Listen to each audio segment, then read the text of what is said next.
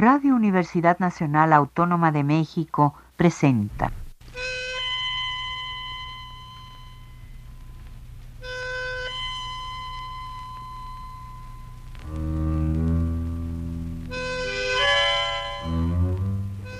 Cien años de tango.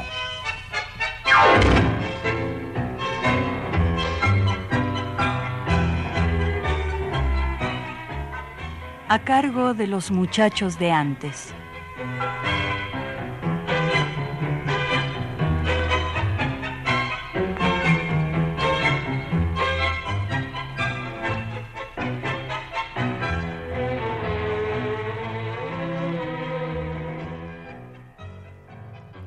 Buenas tardes amigos tangueros de todos lados. Bienvenidos a una emisión más de 100 años de tango el programa radiofónico mexicano más longevo dedicado al tango y a la música río platense. Yo soy Miguel García y los invito a quedarse durante la siguiente hora para que juntos recorramos alguno de los innumerables senderos que esta pasión nos ofrece inagotablemente. Hoy haremos un recorrido por la obra de uno de los últimos grandes poetas que irrumpieron en la escena del tango para dejarnos un mensaje extraño, revolucionario y a la vez respetuoso de la esencia tanguera porque si bien sus creaciones están colmadas de signos y símbolos raros y heterodoxos, de una estética soñadora y futurista, lúdica, también hizo una labor importante y profunda en el estudio de la historia del tango, con trabajos que ya son clásicos y que a lo largo de nuestras participaciones en el programa han sido citados y consultados en numerosas ocasiones. Seguro ya se imaginarán, amigos, que ese poeta del que les hablo es Horacio Ferrer. Comenta Aldo Ferrer, que no tuvo más parentesco con el autor que la amistad?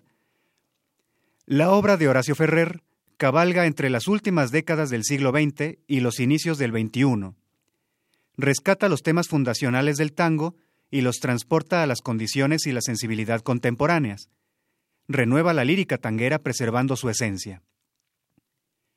Hay mucho que observar y analizar en toda la obra peculiar de Horacio Ferrer, pero lo que me interesa abordar en este programa, amigos, es la expresión del amor y también de paso su manejo del tiempo, los saltos, los juegos, las referencias que involucran el presente, el pasado y el porvenir. Las tardecitas de Buenos Aires tienen ese, qué sé yo, viste. Salís de tu casa por arenales, lo de siempre, en la calle y en vos, cuando de repente, de atrás de un árbol, me aparezco yo. Mezcla rara de penúltimo lingera y de primer polizonte en el viaje a Venus. Medio melón en la cabeza, las rayas de la camisa pintadas en la piel, dos mediasuelas clavadas en los pies y una banderita de taxi libre levantada en cada mano. ¿Te reís? Pero solo vos me ves, porque los mariquíes me guiñan, los semáforos me dan tres luces celestes y las naranjas del frutero de la esquina me tiran azares. Vení, que así medio bailando y medio volando, me saco el melón para saludarte, te regalo una banderita y te digo... Ya sé que estoy piantao, piantao, piantao. ¿No ves que va la luna rodando por Callao? Que un corso de astronautas y niños con un vals me baila alrededor. Baila, vení, volá. Ya sé que estoy piantao, piantao, piantao. Yo miro a Buenos Aires del nido de un gorrión y a vos te vi tan triste. Vení, volá, sentí el loco berretín que tengo para vos.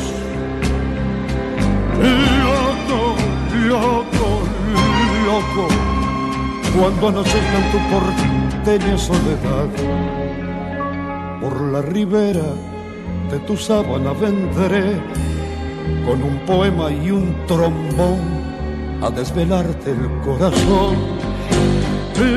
Loco, loco, loco, loco como una acróbata de mente saltaré sobre el abismo de tu escote hasta sentir que lo que si tu corazón de libertad ya vas a ver. Salgamos a volar, querida mía. Subite a mi ilusión Super Sport y vamos a correr por las cornisas con una golondrina en el motor. De Vieite nos aplauden. ¡Viva, viva! Los locos que inventaron el amor. Y un ángel, y un soldado, y una niña nos dan un balsecito bailador. Nos sale a saludar la gente linda y loco, pero. pero tuyo. ¿Qué sé yo? Provoco campanario con la risa y al fin te miro y canto a media voz. Quéreme así piantao, piantao, piantao. Trépate a esta ternura de locos que hay en mí. Ponete esta peluca de alondras y volá, volá conmigo ya. Vení, volá, vení. Quéreme así piantao, piantao, piantao abrite los amores que vamos a intentar. La mágica locura total de revivir. Vení, volá, vení. La, la, la, la, la. Viva, viva, viva, loco. Locos, locos, locos.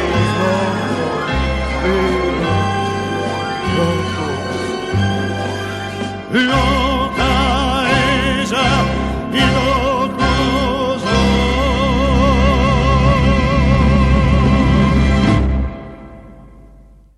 La tan conocida balada para un loco, de Piazzolla y Ferrer, en la versión que es quizás la más difundida, la de Roberto Goyeneche. Si esta canción provocó y provoca tanto revuelo en el público y entre los intérpretes de tango y otros géneros, es porque desarrolla dos temas universales con los cuales nos identificamos todos en algún momento de la vida, el amor y la locura. Se trata además de un juego onírico en el que conviven fruteros, astronautas, niños, ángeles, soldados y niñas. La invitación al juego es, en el fondo, una invitación a la intimidad, al aislamiento, a estar solos a pesar de estar rodeados de tránsito de gente, bocinas de autos, semáforos con tres luces del mismo color. La balada para un loco es una solicitud amorosa, un proselitismo sentimental con promesas y todo, que sí, sí es tango, una estampa amorosa situada en las callecitas de Buenos Aires. Nos habla de una pasión en la que volvemos a ser niños, niños grandes que corren por las cornisas tomados de la mano, niños amorosos que, como dijo Jaime Sabines, juegan el largo, el triste juego del amor. Para que tomemos conciencia de la alegría, necesitamos un referente de comparación.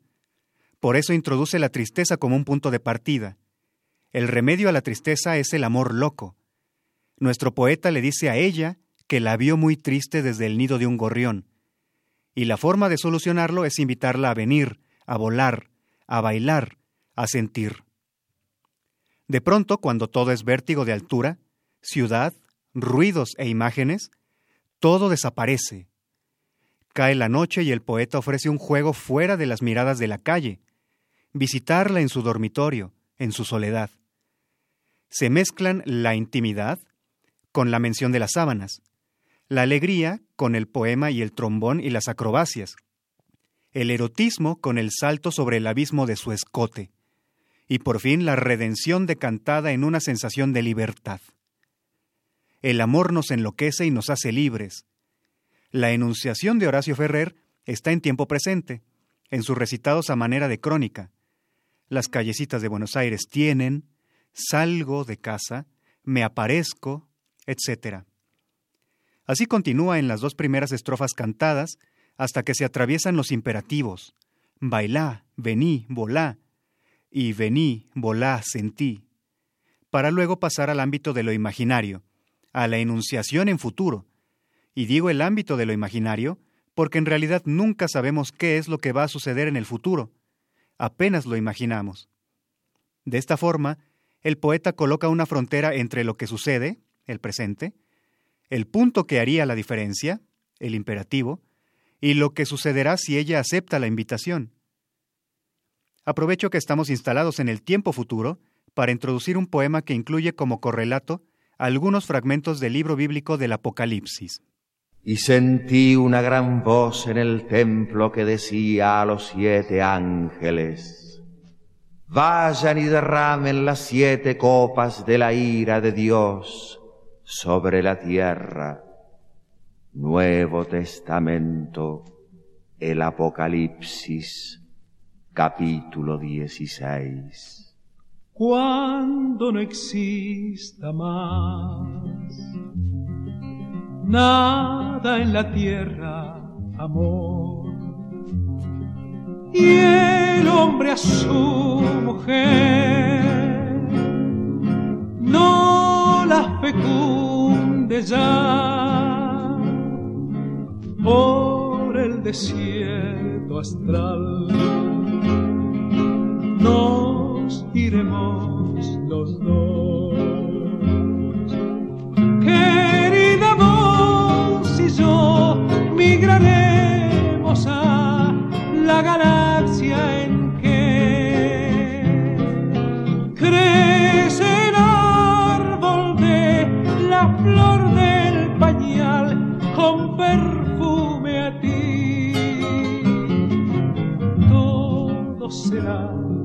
Otra vez. Vos abrazada a mí. Y vi un cielo nuevo y una nueva tierra, porque el primer cielo y la primera tierra se fueron y el mar ya no era. El Apocalipsis capítulo 21. Nadie habrá en la ciudad. Muertos el pan y el juez será un espectro el mar y una osamenta el sol. Solo habrá ser, solo seremos dos. Querida voz y yo migraremos a la galaxia en que cante un surco de puro amanecer igual que tu piel. Todo será otra vez vos abrazada a mí. Yo y allí no habrá más noche y no precisarán de lumbre porque el Señor los alumbrará y reinarán por siempre jamás. El Apocalipsis capítulo 22. Querida vos y yo solo seremos dos y vos alumbrarás seremos.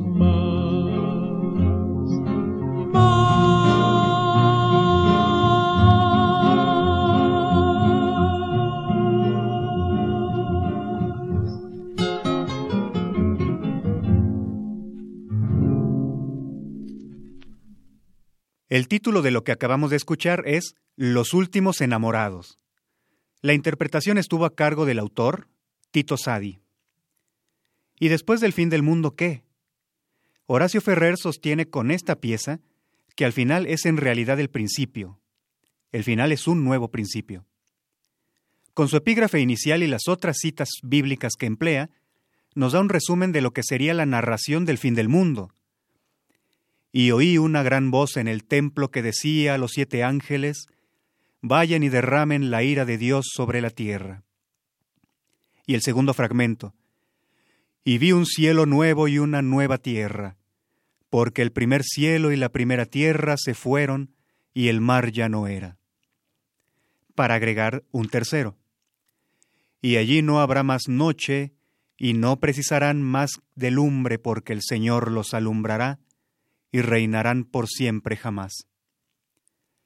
Todo comienza con la ira de Dios. sigue con el hallazgo de un nuevo mundo y culmina con la bendición de Dios, junto con la anulación de la necesidad. Nuestro poeta desarrolla su texto con el planteamiento a su amada de lo que sucederá con el fin del mundo, que no es otra cosa que la afirmación de que existe el amor eterno. Como decir que si se acaba nuestro mundo, nos mudaremos a otro para seguir amándonos. Un sentimiento hiperbólico que transgrede la existencia misma. A la manera de los primeros cristianos, Horacio Ferrer empezó a configurar un credo, que al principio, como idólatra, le habla a su amada como a un Dios. Creo, amada mía, es el leitmotiv que enmarca ese credo que tituló Mensaje Segundo.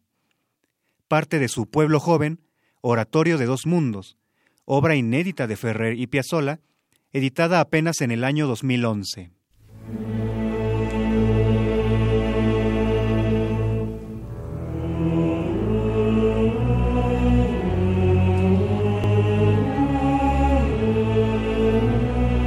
Creo, mi vida, en que solo al ser dos nos hemos puesto en disposición de ser verdaderamente uno. Creo, amada mía, en la belleza del inútil, por ejemplo, el llanto, el perfume de las estrellas fugaces y el ruido de la lluvia en la ventana. Creo mi vida en que son de todos el pan, el sol, el juez, el alfabeto y los festejos, y allí donde no lo sean alguien ha robado sin castigo. Creo, amada mía, en el asombro y la ternura de tu cara recién despierta. Creo mi vida en nuestros oficios, vos, aprendiz de raíz mayor y yo, pastor de banderas sabia. Creo, amada mía, en tu instinto de mujer que me enterrará, si muero, cerca de mi próximo nacimiento y del tuyo. Creo mi vida en nuestros ojos que todo lo ven con una segunda vista. Creo, amada mía, en que somos energías de un antiguo pueblo joven porque con solo decir buenos días provocamos saludos y alborotos hasta en el siglo 30. Creo mi vida en que dentro nuestro hay un pequeño espejo que al desempañarse muestra bajo el inmenso cielo de arriba a dos seres idénticos a nosotros dos, extraviados Creo, amada mía, en que volveremos a amarnos, vos convertida en puerta y yo entrando. Creo mi vida en el mensaje de los infinitos sistemas solares que hay en la cresta de la tiniebla o en el borde sencillo de tu pollera. Creo, hada mía, en que esta y toda otra verdad ha de parecerse fatalmente a decir, te amo.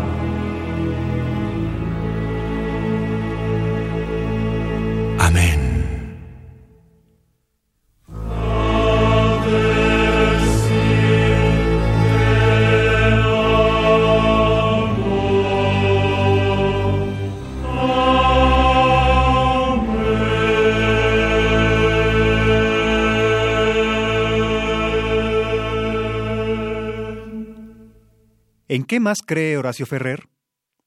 Insistentemente cree en el amor. El anterior credo culminó con esa fatal similitud de la verdad con la pronunciación de un te amo. El Evangelio de Juan ofrece un mundo creado por la palabra. En el principio era el verbo, y el verbo era con Dios, y el verbo era Dios. Es decir, la palabra fue el principio de todo. La enunciación, la pronunciación, el decir, es el principio de todo. Ferrer, con sus credos, hace un recorrido poético por todo el mundo, toda la vida, todo el pensamiento, toda sensación, para resolverse en un eterno retorno bíblico. todo inicia en el verbo, en la palabra, y todo termina asimismo en el verbo, pero verbo conjugado en oración. El credo se resuelve en un verbo en particular, amar, un sujeto en particular, yo, y un predicado nominal en particular, tú. Es decir, si en el principio era el verbo, en el fin también lo es, el verbo amar, la enunciación de un te amo.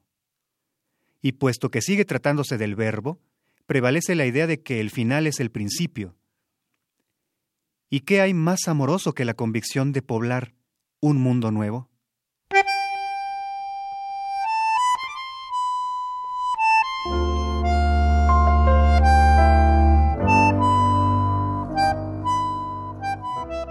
Me preguntás, amor mío, pequeña mía, ¿qué es el tango? Y yo, duende del asfalto, te digo. Creo que tango es eso que provoca un clavel en mi solapa cuando no tengo ni para claveles. Y voy a verte. En lo alto de las estaciones de tren una paloma se muere del todo, por ese que solo se muere un poco esperando a quien no llegó. Creo que eso es tango, querida. Y es tanguista el gato calavera que se burla de la solterona, pero que no la abandona jamás. Y es tango el timbre que suena y suena en una casa vacía. Y también hay tango en los ojos del que llamó. Y se va, y se va con su ausencia puesta. Creo que es tango esa hora azul en que los domingos dejan de alborotar y se agravan de lunes. Y esos alegrones sin motivo, viste, pececitos de oro en las profundidades de la vida, son tango, y es tango una cara que no reflejan los espejos de los cafés. Y es tangueado el son de la lluvia en la ventana, cuando la ventana queda solo sostenida por nuestras miradas mi amor. Creo que el tango es un náufrago en la ciudad, pero el náufrago de mayor aliento. Y canta tango el agujero de mi zapato, ojo de presa, sí, en todas las calles que guardan pasos tuyos, querida. Y es tango la modesta misa familiar que daba mamá trepada a la parva de la ropa limpia, blanqueándola todavía más con el comentario de su corazón. Creo que tango es hasta el piadoso telefonista que nos comunica con todo lo difunto, que ya no tiene voz ni para cuenta de teléfonos. Creo que es tango ese abrazo que nos dimos sin saber si era el último y es tango la melancolía de los viejecitos que destejen sus vidas en las plazas, y es tango la aurora, pero muy atacada de fantasmas, y es tango un frenesí de bocinas en el atardecer, cuando no me encontrás y me seguís buscando, amor mío. Igual que el amor, como mejor se vive y se siente el tango, es a menos de 10 metros o a más de 10.000 kilómetros de distancia. El tango canta con su bandoneón ese pajarraco wagneriano que extravió su pasaje de regreso a Alemania porque presintió que en Buenos Aires iba a nacer Pichuco. Toco el bandoneón en los botones de tu blusa y bailan tango en el cielo. Tango es algo que la noche va silbando y no está en ningún repertorio. Y es la danza que hará el último suspiro con la postrer galantería. Y creo que tango es cualquier síntoma de canción de cuna en el día final. Pero ahora que tu adorado rostro se convierte en rosa de la memoria, solo estoy seguro de que tango es como decir, te amo, te amo, amada mía, pero por Dios, cómo te amo, te amo, te amo, te amo.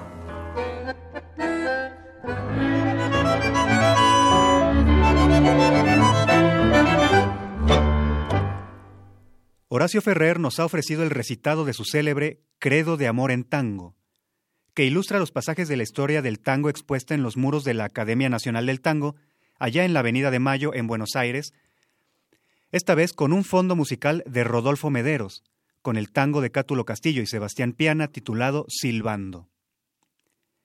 En alguna ocasión compartí con ustedes esta analogía. Cuando la amada del poeta español Gustavo Adolfo Becker le preguntó qué es poesía, él escribió, ¿Qué es poesía? Dices mientras clavas en mi pupila tu pupila azul. ¿Qué es poesía? Y tú me lo preguntas. Poesía eres tú. Cuando la amada de Horacio Ferrer le preguntó qué es el tango, él se arrancó con su credo de amor en tango. Qué desfile de imágenes y figuras se nos presentan una tras otra sin parar, desde el recuerdo de la infancia hasta esos destellos de cosas que son y que no son. Porque los bandoneones, por ejemplo, son tañidos con botones. La imagen es la de los dedos ágiles presionando los botones del instrumento para extraerle las voces. Porque a diferencia de otros instrumentos, el bandoneón no produce sonidos, sino voces. Los botones del bandoneón de pronto se convierten en otros botones distintos, los de la blusa de la amada. Nuestro poeta toca el bandoneón en los botones de su blusa, y en el cielo se ponen a bailar tango. Esta es solo una de las imágenes poéticas que aparecen en el poema. Necesitaríamos más de un programa para estudiar cada uno de los aspectos que toca. Pero por ahora corresponderá a ustedes, amigos radioescuchas, desentrañar el misterio cada uno por su cuenta. Pero sigamos el curso de nuestro programa y revisemos el discurso amoroso de Horacio Ferrer a lo largo de su extensa obra poética y tanguística. Vengo a mimarte, mía, yo surtidor de labios, redondeador de lunas, alto de flor y lengua, llego en virtud de vino hasta tus criollos pétalos. Andante bardo surjo con mi bandera poeta y al cabo bajo al río que te atraviesa fiel. Vengo de a pie, en prestigio de bailador de besos, a disfrutar el sismo de la que tiembla última. De voz erecta y vía láctea morena, que te invisten de sombra dulcísima y consorte. Oh niña líquida, llueve tu paloma en mi pecho Vengo tan solo cuando la ley, el logaritmo, la plata, el hoy, la esfera, los muertos reanudados en códigos y famas y el domador de gestos mienten. Mientras recito y acuden tus ojeras al verso, un verso apenas, pero uncido a tu piel. Vengo a vos mi alimento de estrella y dignidad, acariciado pomo de silencio en las sábanas, sabia en cantos rodados, sirena en una lágrima, para izar en tu cuerpo este arcano juguete de un juglar que te ofrece serenatas por dentro. Por las yemas del día, vengo a leer tu aroma y a soñar luego y antes lo que haremos e hicimos. Gloria de abrazos, gloria pan de ideas salvadas, gloria de íntimos pulsos de infinito en pequeños soles, reinos de almohada en lo azul de un capullo. Iré a mi Marte al fin, más tuyo, cuando ya la partitura humana sueña glaciar y olvido, e inolvidablemente morirse aún pueda el goce de ser mujer y hombre, prehistoria del fuego y eso alado que alza las olas sobre el mar.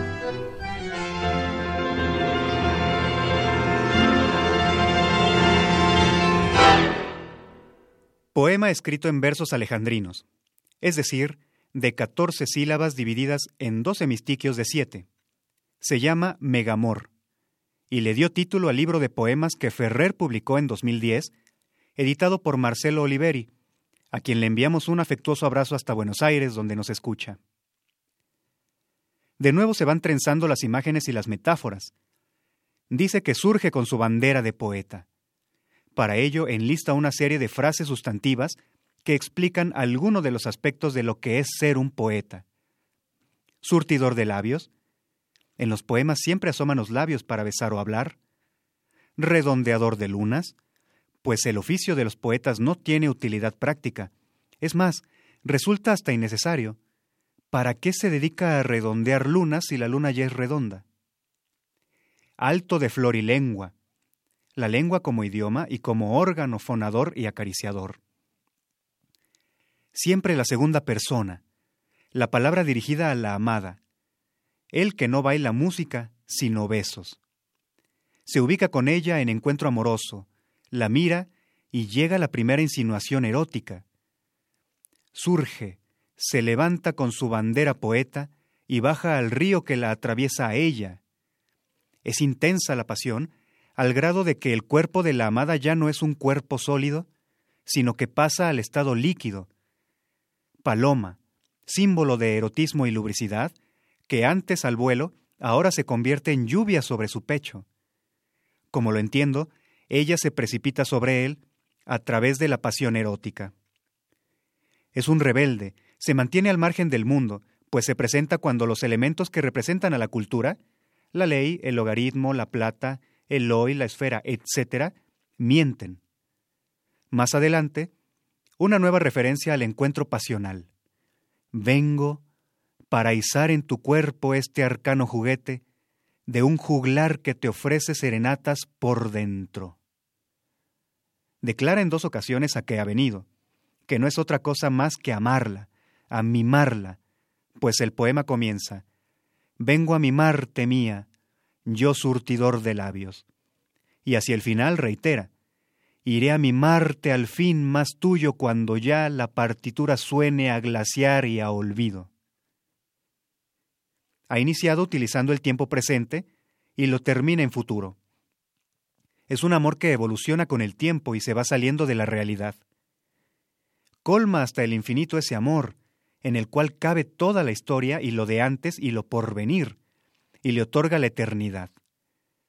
Recuerda al celebérrimo soneto de Francisco de Quevedo.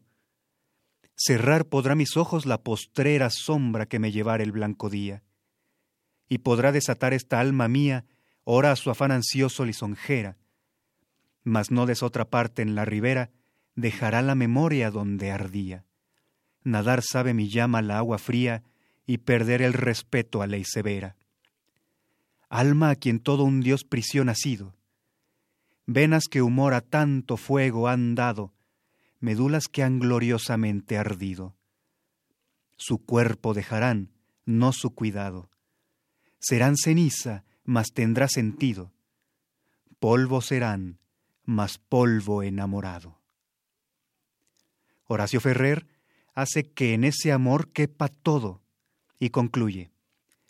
Iré a mimarte al fin más tuyo cuando ya la partitura humana suene a glaciar y a olvido, e inolvidablemente morirse aún pueda el goce de ser mujer y hombre prehistoria del fuego, y eso al lado que alza las olas sobre el mar. Ah, ese amor sublime. Para que cupiera todo ahí, no bastaba con ser amor y lo convirtió en un mega amor. Pero en la obra de Ferrer hay todo tipo de amores, sublimes eternos y también profanos, furtivos y efímeros.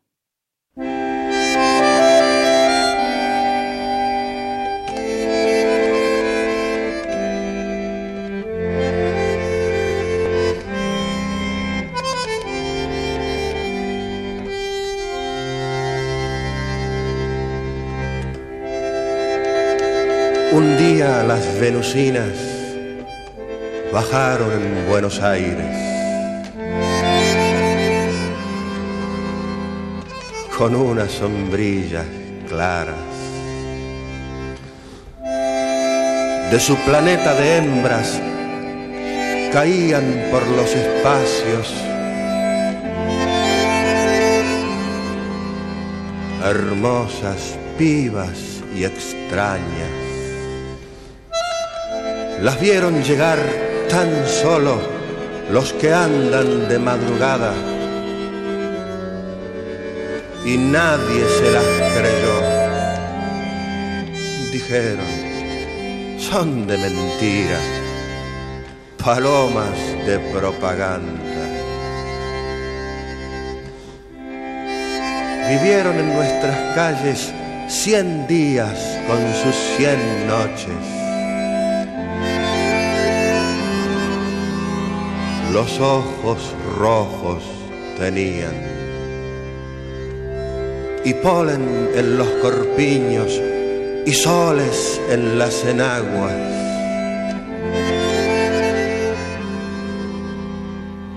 Qué lindas las venusinas. Traían dos corazones invictos en las entrañas. Ningún varón las amó, decían, son espejismos. Fantasma, puro fantasma. Las vieron ir por retiro, por once y plaza Lavalle.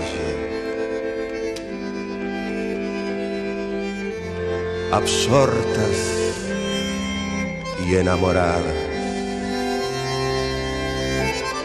Tiraban por las esquinas sus besos del otro mundo nadie se los besaba. Se sabe porque se sabe que un martes muy de mañana, solteras de gravedad, se fueron todas al río a echar su ternura al agua.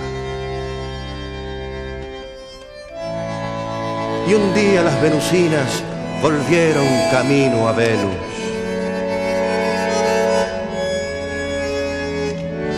Con una sombrilla clara.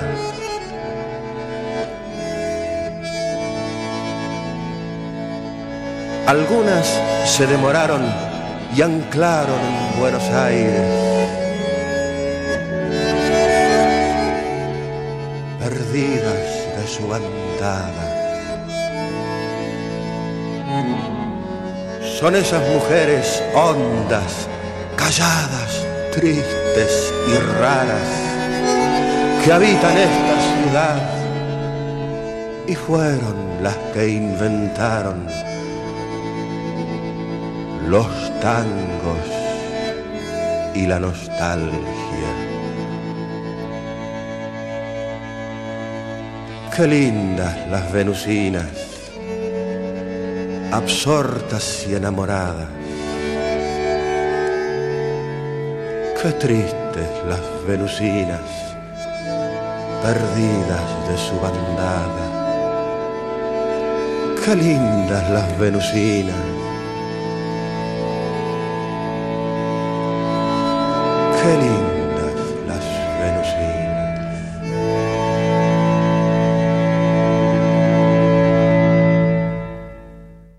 Nuevo escuchamos la voz de Horacio Ferrer, esta vez enmarcado por el bandoneón de Astor Piazzolla en un tango creado por ambos, Canción de las Venusinas.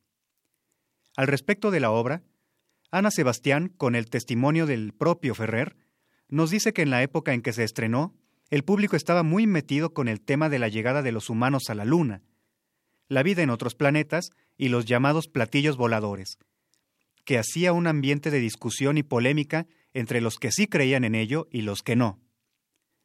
Dice textualmente, Esta creciente apertura hacia el universo celeste es otra fuente de ideas, aunque muchos mortales no creen ni en selenitas, ni en ovnis, ni en nada.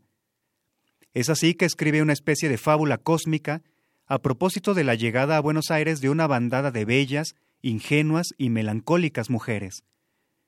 Fábula que resulta a la vez una ironía sobre la capacidad de muchos humanos para perderse lo mejor al precio de la cómoda incredulidad. Me gustaría resaltar esos versos que dicen que ellas lanzan a los muchachos sus besos del otro mundo, pero nadie se los besa. ¿Por qué nadie devuelve los besos que lanza una prostituta? Total, esos besos nunca cuestan nada. Pero la gente cree que los besos de una prostituta, por no ser exclusivos o por ser tan abiertamente públicos, están manchados o sucios. Nadie los quiere. La gente no cuida ni valora lo público. Nos han dicho que cuidemos lo nuestro. Y la concepción general es la de no cuidar lo público. Por eso colocan, por ejemplo, en el transporte letreros como Cuida esta unidad, es tuya. Falta cultura para valorar lo público, para cuidar el transporte, para aceptar, apreciar y devolver los besos que nos lanza una prostituta. El encanto de las palabras de Ferrer está en la dignificación por la poesía de aquellas mujeres que parecen tan ajenas, que de pronto detrás de su oficio se olvida que existe una persona. Ah, pero es que vivimos en un mundo en el que el amor es una propiedad. Por eso ignoramos o desdeñamos todo lo ajeno. Decir mío, decir tuyo, se vuelve tan cotidiano en el sistema gobernado por la propiedad privada que la poesía y el amor resultan efectivas formas de rebelarse.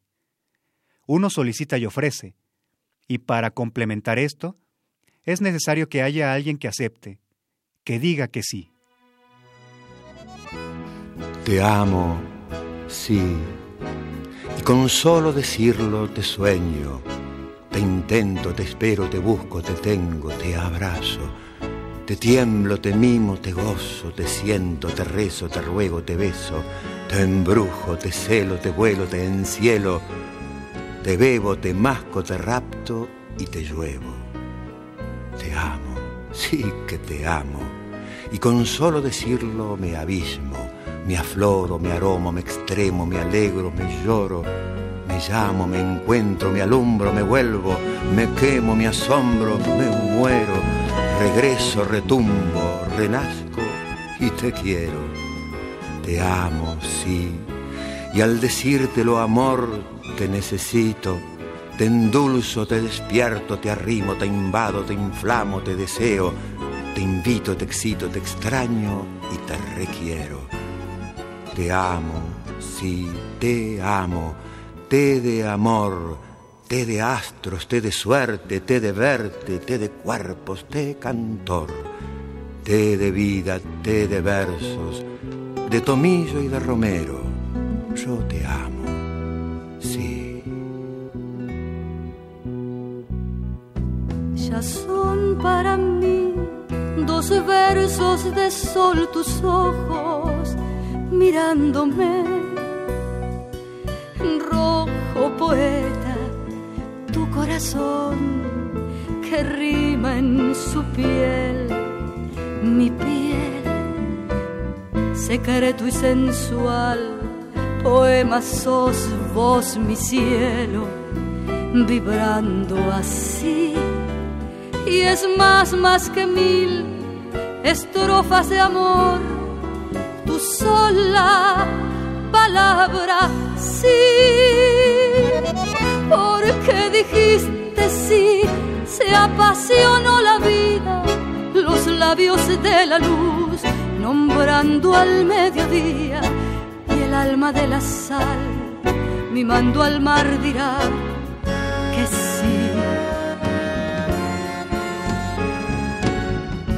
Porque dijiste sí mis pétalos caídos resuenan otra vez diciéndote querido y hay fiesta en el amor por tu poema en sí mayor. Resucitó mi fe, tu cálido evangelio y yo te ofrezco aquí mi nuevo sortilegio ya te ama la que fui y más aún la que seré. Pero abraza mi amor profundamente, sí, sembrame en cuerpo y mente tu poesía y el último dolor borrarás de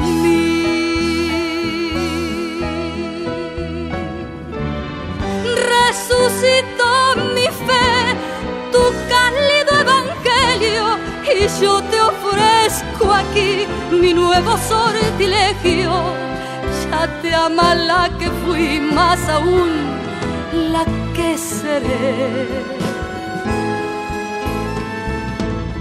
Pero Bésame amor, profundamente sí, sembrame en cuerpo y mente tu poesía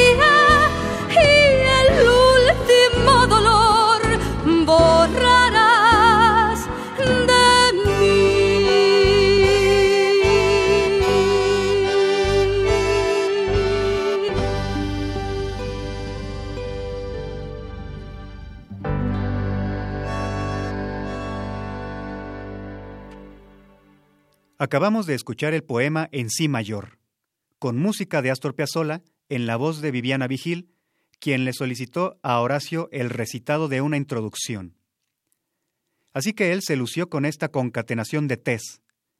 Tes que son pronombres de complemento directo. Te amo, te sueño, te intento, te espero, te busco. Pero que gradualmente se van transformando en sustantivos. Te amo, sí, te de amor, te de astros, te de suerte, te de verte, te de cuerpos, te de cantor, te de vida, te de versos, de tomillo y de romero. Aquí se desata la alegría por haber formulado una propuesta amorosa y recibir por respuesta un sí. Porque dijiste sí, se apasionó la vida. Y ese poder que la poesía otorga al amor de renovarlo a uno. Porque dijiste sí, mis pétalos caídos resuenan otra vez. Y de renovar todo lo que uno tiene. Resucitó mi fe, tu cálido evangelio. En esa costumbre que tiene Ferrer de mezclar lo religioso y lo sacrílego, lo místico y lo erótico. Y el juego del tiempo se presenta aquí también, cuando canta, Te ama aquel que fui, y más aún el que seré. Esa respuesta, ese sí, no es al oído de quien lo recibe una simple palabra, es más que mil estrofas de amor, es un poema en sí mayor. Y ya que tocamos la mezcla pecaminosa de lo sacro y lo profano, toquemos también otro de sus poemas, Tu cuerpo.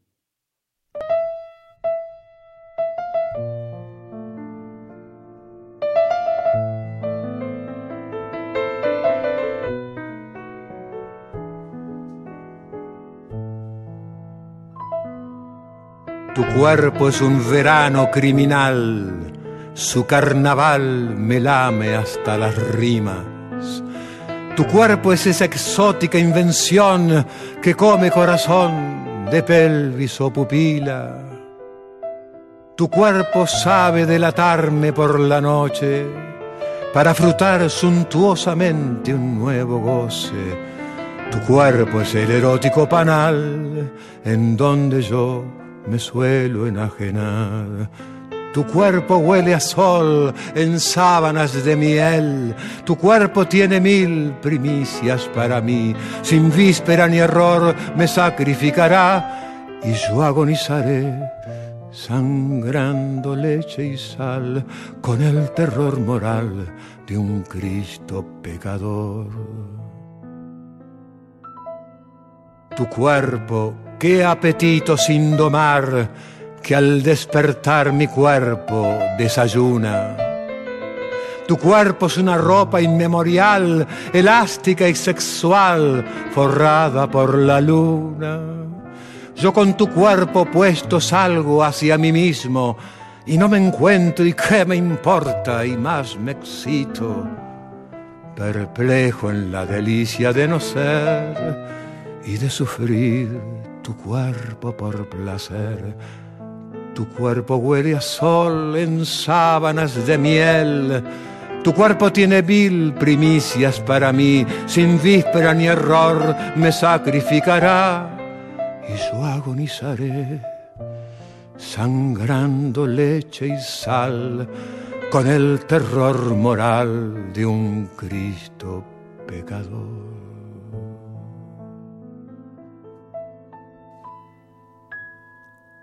Esta versión de Tu cuerpo la trajo a nosotros el mismo autor con el acompañamiento finísimo del pianista Juan Trepiana. De nuevo nos quedaríamos cortos si intentáramos comentar todo lo que sucede en el poema, pero ya ustedes se pudieron dar cuenta de que hay un arrebato de pasión y ternura en forma de yin y yang, esos contrarios que se vuelven complementos, como cuando la delicia se cruza con el no ser, y el sufrir con el placer. Descartes estableció la teoría filosófica de que dudar de la propia existencia la reafirma. ¿Cómo puedo cuestionar mi existencia si no existiera? Lo que me indica que existo es la duda, el cuestionamiento, el pensamiento. Pienso, por lo tanto, existo. Pensar es existir, es ser. Pero llega Horacio Ferrer a decirle a la amada, Yo con tu cuerpo puesto, salgo hacia mí mismo, y no me encuentro, y qué me importa, y más me excito. Con tu cuerpo puesto, le dice en una imagen sensualísima, y abandona el pensar para dedicarse exclusivamente a sentir. Por eso no se encuentra. Pero ese no pensar para dar paso al sentir, ese no encontrarse, ese no ser, también confirma el ser, y es delicioso. Perplejo en la delicia de no ser, y de sufrir tu cuerpo por placer. Y en reiterado hábito de toda la poesía de Horacio Ferrer, la transgresión que el encuentro erótico merece, lo místico y lo erótico que es el orgasmo. Tu cuerpo huele a sol en sábanas de miel, tu cuerpo tiene mil primicias para mí, sin víspera ni error, me sacrificará, y yo agonizaré sangrando leche y sal con el terror moral de un Cristo pecador. Para despedirnos y culminar este recorrido por la enunciación del amor de Horacio Ferrer, ¿qué hace un poeta con su corazón al final de su vida? ¿Conservarlo? ¿Tirarlo? ¿Cambiarlo por otro? Horacio Ferrer, resignado a no quedar bien ni con Dios ni con el diablo, nos responde, no quiero otro. Ya se marcha el retobado corazón que me fue dado. Dijo chau y se poblaron mis arterias de pañuelos. Silba el tiempo, un breve llanto por mi sangre deshacida. Me preparo para el límite sencillo de las cosas. Se me va porque es su hora. Se me va. No quiero otro. Lo olvidé de tanto en tanto pero al cabo he comprendido que he vivido solamente cada vez que le hice caso. Mal con Dios y con el diablo se me queda al fin de cuentas. Pero queda, así lo creo, mano a mano con la vida. Fue lo único posible para él. No quiero otro. Cúbranlo con tres paladas de planeta en una esquina él quería dedicarse por entero a hacer asfalto. Déjenlo volverse piso, que se pudra dignamente, que fermente en calle abierta, provocando pavimentos para todo lo que tiene que venir. No quiero otro.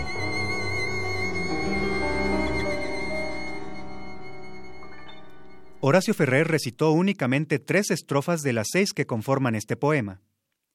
Desde el principio rompe la gravedad de la metáfora poética del corazón como centro de emociones y sentimientos, y lo traslada a una literalidad física y anatómica sin abandonar su atmósfera de poesía, con la mención de las arterias y la sangre. En una estrofa que omitió en la versión que escuchamos, menciona aquello que sucede en el corazón, pero uno no se da cuenta. ¿Les ha sucedido, amigos, que experimentan una tristeza de la nada? Sin explicación? Con su electrocardiograma parecido al de los tangos, tuvo luchas misteriosas que jamás habló conmigo. Corazón que en la tiniebla que por dentro a veces tengo, desplegaba un infinito gallo amargo de pelea. En una estrofa más, se dirige a la amada. Pero a vos cómo te quiso, con qué ganas que te quiso, con qué ahínco defendía para vos sus alegrías al final por no olvidarte, se hizo nudos en las venas, y al partir lamió tu sombra su leal tristeza echada. Ah, mi viejo corazón del bravo amor, no quiero otro. Corazón callejero, andariego, el de nuestro poeta, que pide que lo entierren bien en una esquina, pues quería dedicarse a hacer asfalto. Y se despide con el viejo juego del tiempo, pues comienza en presente, ya se marcha el retobado corazón? Salta luego al pasado, fue hace tiempo inaugurado, tuvo luchas misteriosas, nos brinda el imperativo. Cúbranlo con tres paladas de planeta en una esquina, para culminar con el futuro sugerido desde el subjuntivo, en una forma indirecta, que se pudra dignamente, provocando pavimentos para todo lo que tiene que venir. Así es como sellamos el amor y el tiempo en la obra de Horacio Ferrer. Interrumpo ahora esto, este programa, amigos, para informarles lo siguiente. La empresa productora Sutil Arts, a través de nuestra amiga y colega Ángeles Carrión, nos invita al magno evento Por Amor al Tango, con la presencia de destacados artistas mexicanos en la danza y en la música, como la compañía michoacana C Tango y la orquesta Insurgentes Tango, así como la participación estelar de la popular orquesta romántica milonguera, por primera vez en México. El sábado 8 de febrero se llevará a cabo una milonga de gala con música en vivo de las dos orquestas mencionadas, exhibición de baile y una competencia, y el domingo 9 tendremos un concierto de la Orquesta Romántica Milonguera con la presentación de bailarines selectos del medio mexicano, entre los cuales tengo el gusto de participar. La sede será el Teatro Ángela Peralta, en Polanco. Para mayores informes, costos, etc., se pueden comunicar al número 5614-790485. Repito, 5614-790485. 85 o escribir al correo sutilartsproducciones.gmail.com sutilartsproducciones.gmail.com Todo junto. Denso ha sido el desarrollo, pero tengo la esperanza de que haya sido de su agrado, amigos. No se pierdan la siguiente entrega de este programa llamado 100 años de tango, como cada domingo por la tarde, desde hace más de 40 años, por la señal de Radio Universidad. Yo soy Miguel García y les deseo un excelente domingo. Buenas tardes. Radio Universidad Nacional Autónoma de México presentó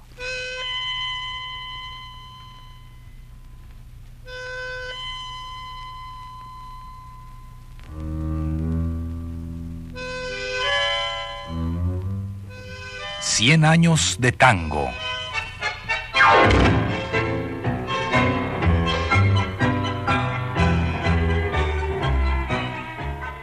A cargo de los muchachos de antes.